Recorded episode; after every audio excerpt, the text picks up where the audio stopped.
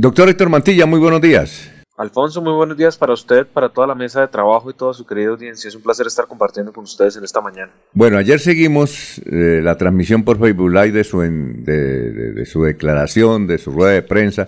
¿Por, qué la, lanzó ahí su, su candidatura? ¿Porque usted es de Florida Blanca o qué mensaje querían enviar con haber lanzado su candidatura desde Florida Blanca? Sin duda alguna, Florida Blanca es nuestra casa, es la ciudad que me permitió a los 20 años de edad ser alcalde de esta hermosa ciudad de manera independiente, poder haber tumbado las fotomultas, haber hecho realidad el intercambiador de Fátima, de Papi Quiero Piña, fueron las razones que nos llevaron como familia y, como equipo político de Santander Renace a dar el anuncio dentro de esta, que es nuestra ciudad, y más en nuestra sede eh, que está instalada precisamente desde hace ya unos meses al lado de la alcaldía de este municipio. Ustedes, eh, los Mantilla, tienen muchos seguidores, tienen críticos también, pero esos críticos reconocen que ustedes tienen una influencia en el departamento de Santander. Mire su padre, lo sacaron de ser candidato a la alcaldía de Florida Blanca porque es un peso pesado, un hombre importante, que seguramente pues todas las posibilidades aún de sus adversarios indicaban que él iba a ser el alcalde. Ahora en el caso suyo, por ejemplo, le cuento, doctor Héctor Mantilla, que eh, luego que usted lanzó su proyecto de la gobernación de Santander, comenzó a circular entre los amigos, entre los periodistas, hombre, es que a, a Héctor ya le va a salir el fallo a favor para que obtenga su credencial de representante a la Cámara, porque entiendo que hay 100 acciones, 100 demandas, eh, electorales eh, y dicen, vea que al doctor Héctor Mantilla le van a dar el reconocimiento de la credencial para sacarlo del paseo. Eh, ¿Usted cómo, cómo observa esas versiones o si es cierto, además si, si tiene algún grado de veracidad? Yo creo que son afirmaciones que hacen parte de lo que hemos denominado la mediocridad que no puede llegar a gobernar Santander. Y son afirmaciones totalmente falsas, erróneas. Primero, no son 100 acciones, Alfonso, eso es una cifra absurda. Eh, si bien existieron acciones jurídicas, las más importantes y transversales y quizá las más fuertes fallaron en cuanto al tema de la demanda ante la lista del pacto histórico, fallaron en contra de nuestras pretensiones cuando creíamos que teníamos la realidad jurídica pues de nuestro lado. Sin embargo, respetamos el fallo del Honorable Consejo de Estado y a su vez tenemos la certeza y la tranquilidad de que pase lo que pase, vamos a continuar en, esta, en este ejercicio de precandidatura y posterior candidatura a la gobernación de Santander. Yo creo que usted lo decía muy claramente, nosotros como familia, si bien hemos sido actores políticos, somos actores que reconocemos y nos debemos a la ciudadanía. Inicialmente en mi caso a los florideños y hoy en día a los santanderianos, que recuerde usted que hace menos de un año eh, me sometí a un proceso electoral donde tuvimos una votación exitosa, si bien no logramos la curul, sacar más de 47 mil votos, Alfonso, sin tener puestos, sin tener maquinaria, como se dice, a puro trabajo limpio, pues realmente es sinónimo de que logramos tener un gran equipo departamental, que es lo que hoy legitima el inicio y la base de esta aspiración política, donde hemos hecho un llamado a todos los sectores políticos, económicos, sociales, porque hay que hacer una gran convergencia en torno a poder generar un proyecto integral para Santander. Ahora, eh, hay, eh, es decir, no existe posibilidad entonces que, que, la credencial la obtenga? Es decir, eh, ¿usted nuevamente, la Cámara de Representantes, el Consejo de Estado ya definió eso? Ya lo definió, como le digo, en las no acciones quizá más importantes en las acciones más importantes y transversales. Hace creo cerca de dos meses se dieron los fallos de estas acciones que son de única instancia, que si bien pueden haber otras demandas generales y que se diga que es que puede salir beneficiada la candidatura en ese momento de Héctor Mantilla, pues no lo sé, porque sé que son muchas más acciones, no en torno ni siquiera a, la, a, la, a, la, a la credencial de Héctor Mantilla, sino fueron demandas generales que se pusieron quizá contra el pacto histórico por parte de otras personas, pero realmente eh, yo soy realista, Alfonso. La realidad jurídica da a entender que el Consejo de Estado legitimó esa elección, legitimó eh, los argumentos que en su momento pues pensábamos que, eran argumentos que nos daban la razón, pero pues respetamos el Consejo de Estado y en este momento estamos focalizados en esta aspiración y vamos a ir a fondo. Oiga, doctor, entiendo, yo no sabía eso, estaba chiviado, estaba, estaba muy chiviado, eso, ¿eso cuándo salió? Eso fue hace como dos meses, Alfonso, no, si no estoy mal. Estamos chiviados. Oiga, bueno, entonces, aclarado el tema. Doctor, eh, la gente está pendiente. Eh, ¿Cuál es el grupo de partidos que lo van a respaldar en este proyecto de la gobernación?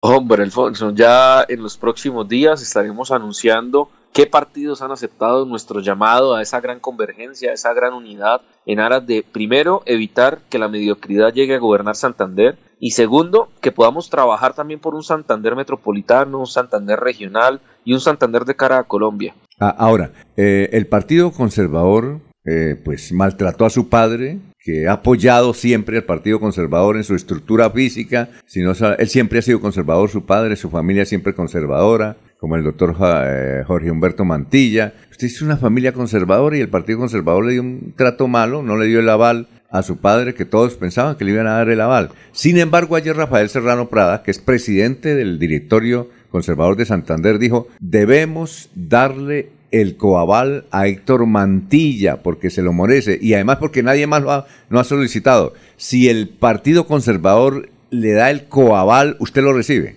Como le digo, hemos hecho un llamado a todas las fuerzas políticas para que hagan parte de este gran proceso y qué mejor para nosotros que el Partido Conservador vea con buenos ojos esta candidatura y quiera, quiera ser parte de esta gran unidad en torno a un Santander integral y a explotar nuestras potencialidades en Santander como un Santander metropolitano, un Santander regional y un Santander de cara a Colombia. Yo creo que usted lo mencionaba, yo, yo soy muy respetuoso de, las directivas y de, las, de los lineamientos que toman por los partidos. Si bien algunas cosas no las comparto, como el trato que hicieron con mi padre en Floria Blanca, pues realmente lo respeto. Creo que cada colectividad labra su futuro y su destino. Esperamos que se reflexione por parte del Partido Conservador y que al igual que las otras colectividades vean en Héctor Mantilla como un joven de 29 años una opción de poder hacer esa gran unidad en torno a la defensa de Santander y el trabajo por ese Santander integral, ese Santander proyectado que queremos realizar. Yo, yo Alfonso, sería el más contento de poder contar con la experiencia, le pongo un ejemplo, por lo menos del presidente Álvaro Uribe, con toda la experiencia de la seguridad democrática que estuviera acompañando al gobernador de Santander durante los próximos cuatro años, pero también poder tener la gran experiencia adquirida de infraestructura vial y de grandes proyectos y macroproyectos de desarrollo vial del presidente Germán Vargas Lleras eh, a través de cambio radical o poder tener la experiencia en temas de respeto a las instituciones, de desarrollo de la empresa privada que tiene hoy el Partido Conservador, las políticas sociales y económicas que ha desarrollado el presidente Gaviria en torno al Partido Liberal. Creo que esas grandes fuerzas si están viendo con buenos ojos la candidatura de Héctor Mantilla, serán siempre bienvenidas para poder trabajar juntos y unidos por Santander. Ayer, doctor eh, Héctor Mantilla, no sé si usted la vio, un acucioso oyente de Radio Melodía y seguidor en las redes, tomó una entrevista que le habíamos hecho a usted, no sé, hace como un año, fue hace como un año, donde usted, yo no sé, no sé en qué contexto, no recuerdo, pero en todo caso aparece usted dando una declaración aquí a través de Radio Melodía, en video además también, donde dice usted que es petrista, que usted apoyó a Petro en la segunda vuelta. Eh, ¿qué, me, y además eh, indicaba el, el, el, tuitero, hombre, ¿cómo vamos a apoyar a un petrista a la gobernación de Santander? ¿Qué reflexión analiza usted de esa declaración si también la vio? Alfonso, mire, primero, durante mis casi 30 años de vida, soy un hombre de centro derecha. Mi familia históricamente ha sido una familia de ideología conservadora. Mi ideología personal es conservadora. A mí no me pueden venir, venir, a juzgar y tratar y catalogar de petrista por una decisión que en su momento en segunda vuelta presidencial ante una situación bastante difícil para el país, ante una escasez de propuestas y planteamientos, lo que en, su momento dijimos en Radio Melodía, recuerde usted, que no fue ni siquiera en elecciones, fue posterior a las elecciones, estábamos hablando de que el presidente Petro tenía una gran oportunidad de hacer convergencia y de poder generar desarrollo en el país y que de mi parte, personalmente, en segunda vuelta ante mis diferencias marcadas, que todo Santander lo conocía, con el ingeniero Rodolfo Hernández, quien maltrató a mi familia, quien me injurió, y recuerde usted que le tocó retractarse en plena campaña presidencial por las acusaciones sin fundamento que hizo en mi contra, pues claramente había que tomar una decisión. Yo creo que uno, uno en las elecciones, uno no puede decir es que no voto o voto en blanco, uno tiene que tomar decisiones. Y en ese momento, si bien se tomó esa decisión, no quiere decir que hoy sea un hombre de izquierda, un hombre petrista. Es más, soy actualmente crítico claro y contundente de graves errores que se están haciendo por parte del gobierno nacional. Y por eso es que hablo de la mediocridad que hoy estamos viendo en diferentes escenarios políticos, departamentales, municipales y nacionales que no puede llegar a invadir Santander porque la amenaza es latente, la amenaza es una realidad hay mediocridad que quiere llegar a gobernar Santander durante los próximos cuatro años y eso es una de las, tareas que queremos evitar. Ahora, eh, doctor Héctor Mantilla, cuando usted eh, se anunció que iba a ser candidato a la gobernación de Santander, se dijo en los mentideros políticos, sobre todo en el picoteo ahí en Florida Blanca, que usted en consecuencia iba a apoyar el candidato, eh, el doctor Flechas, que es afín a la administración actual de Florida Blanca, y que en con consecuencia ellos lo iban a apoyar a usted. ¿Se hicieron esos tipos de acuerdos? Mire, mis acuerdos únicamente son con los ciudadanos. Yo soy el primer contento que en Floria Blanca, ojalá todas las candidaturas a alcaldía, todos los ciudadanos apoyen esta candidatura de este joven de 29 años que tuvo la oportunidad de mostrar que se podía lograr en la alcaldía de Floria Blanca. Al doctor Fletcher le expreso mis respetos. Sé que ha hecho un gran trabajo en Floria Blanca y está caminando la ciudad y qué bueno que al igual que lo hagan los demás candidatos para que conozcan las realidades y planteen soluciones certeras a cada una de las problemáticas que tiene nuestra ciudad hoy en día. Yo, eh, frente a tema de apoyos y demás, le tendré que decir, Alfonso, que habrá municipios donde habrá muchos candidatos a alcaldías que nos van a respaldar. Es primero eh, prioritario y a su vez prudente esperar cómo se componen las fuerzas políticas que rodean cada una de las candidaturas en Florida Blanca, cómo se componen las fuerzas políticas que pueden llegar a rodear esta candidatura a la gobernación, para ahí, ahí sí poder hablar realmente de cómo quedan armados los equipos y cómo puede generarse como esas, entre comillas, alianzas que, usted denomina, que yo llamaría en este momento coincidencias para el desarrollo del territorio. Ahora, ya vamos con mis compañeros Jorge Caicedo, que está en Barranca, y le va a preguntar, don eh, eh, Laurencio Gamba, pero yo recuerdo que hace como más, que casi 14 o 13 años, la primera entrevista que le hicimos, pues yo a usted lo conocí pequeñito, muy pequeñito allá tirando y alzando cajas allá en la empresa de su padre, trabajando fuertemente. Y cuando fui a hacer una entrevista, yo le dije a su padre, su amigo nuestro, yo le dije, oiga, doctor Jairo, eh, ¿sobre qué le pregunto? Dijo, pregúntele de todo que está preparado.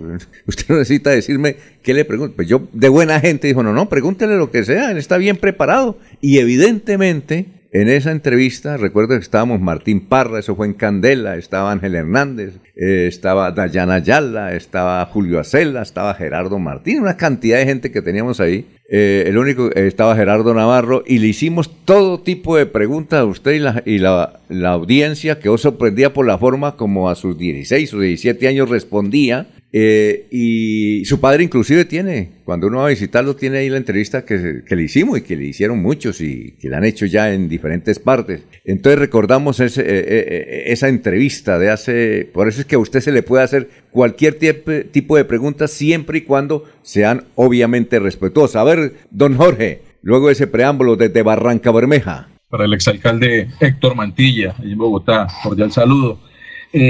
los más suspicaces en esto del, proceso electoral que se avecina, se han atrevido a decir que la, la campaña de Héctor Mantilla a la gobernación de Santander, como usted mismo lo ha manifestado, que tiene una naturaleza de centro-derecha, divide aún más ese derechismo santandereano eh, en miras a la gobernación de Santander y que de hoy ya lo que hace es fortalecer mm, al candidato de, de, tendencia de centro izquierda o que llaman progresismo o alternativo en el departamento. ¿Considera usted que en realidad no, su campaña divide esa, esa, ese pensamiento de centro derecha en, el en Santander y que de alguna manera perjudica la, puede llegar a perjudicar la obtención de, de un resultado positivo para las elecciones de octubre?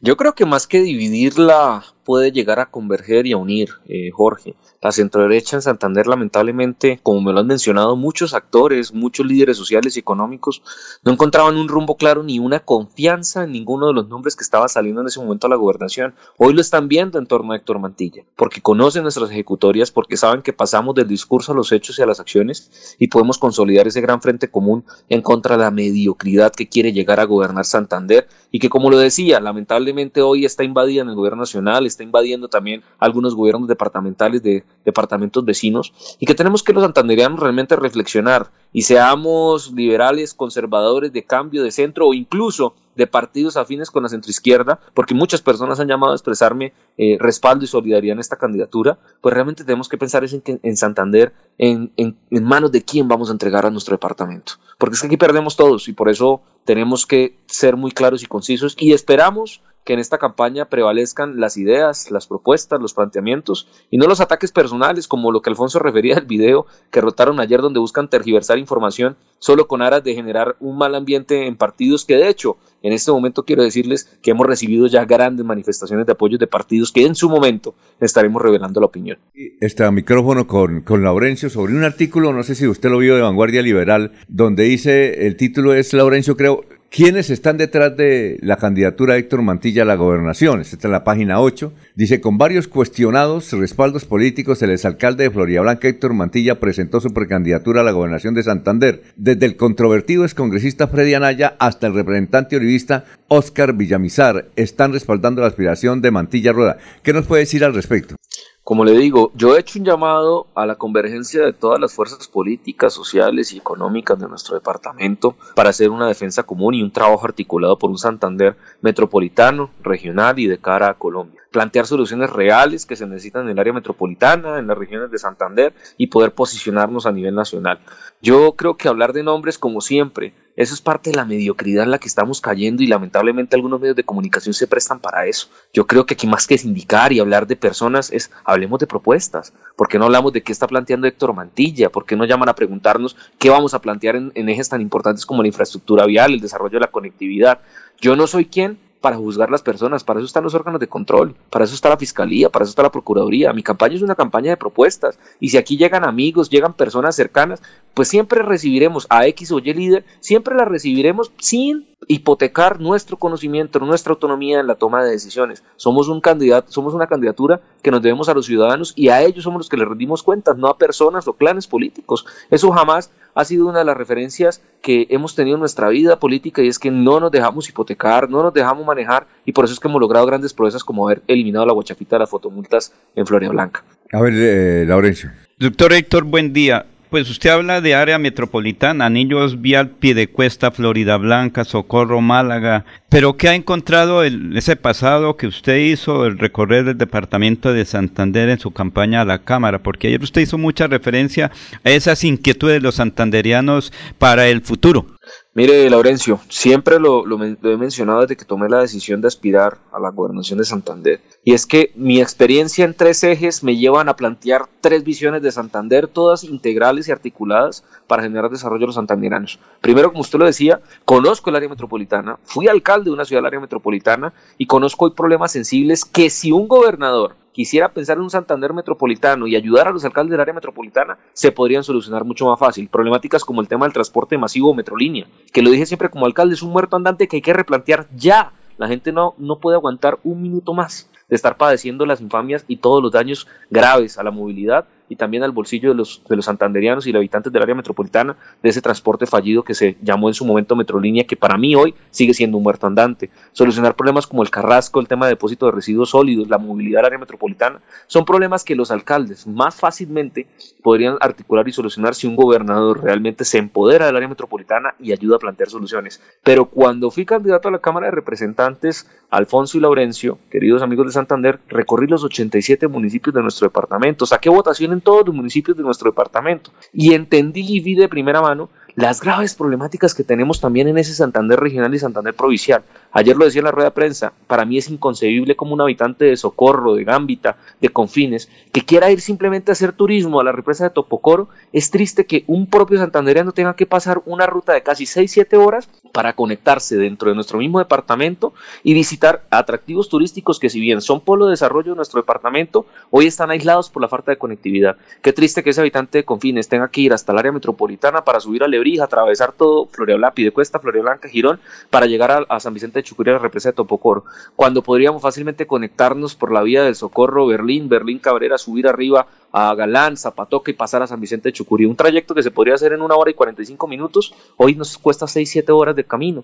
Luego, ¿cómo queremos plantear un Santander competitivo si ni siquiera nuestros propios raizales de Santander se pueden conectar entre Magdalena Medio, la provincia de Yariguíes, con Barranca Bermeja, conectarlo con Vélez y conectarlo con la provincia comunera? Y mucho menos con la provincia de García Rovira, donde sí que hay deudas históricas. Porque también en esto quiero decirles algo. Proyectos como la vía Curo Málaga, Travesar de Carales son proyectos históricos que hay que seguir luchando, pero hay que plantear nuevos proyectos en el caso de Málaga, a todos los habitantes de García Rovira, como le decía ayer, qué bueno sería desde el gobierno departamental empezar a plantear esa variante de esa vía del páramo del almorzadero que realmente atraviesa todo el tráfico pesado que conecta Cúcuta con Boyacá y la capital de nuestro país, pasando por el medio de zonas residenciales en Málaga, cuando podríamos hacer una gran variante para evitar que tanto Málaga como San José de Miranda pasen, tengan que, tengan que recibir el tráfico pesado por todas las vías urbanas de estos hermosos municipios.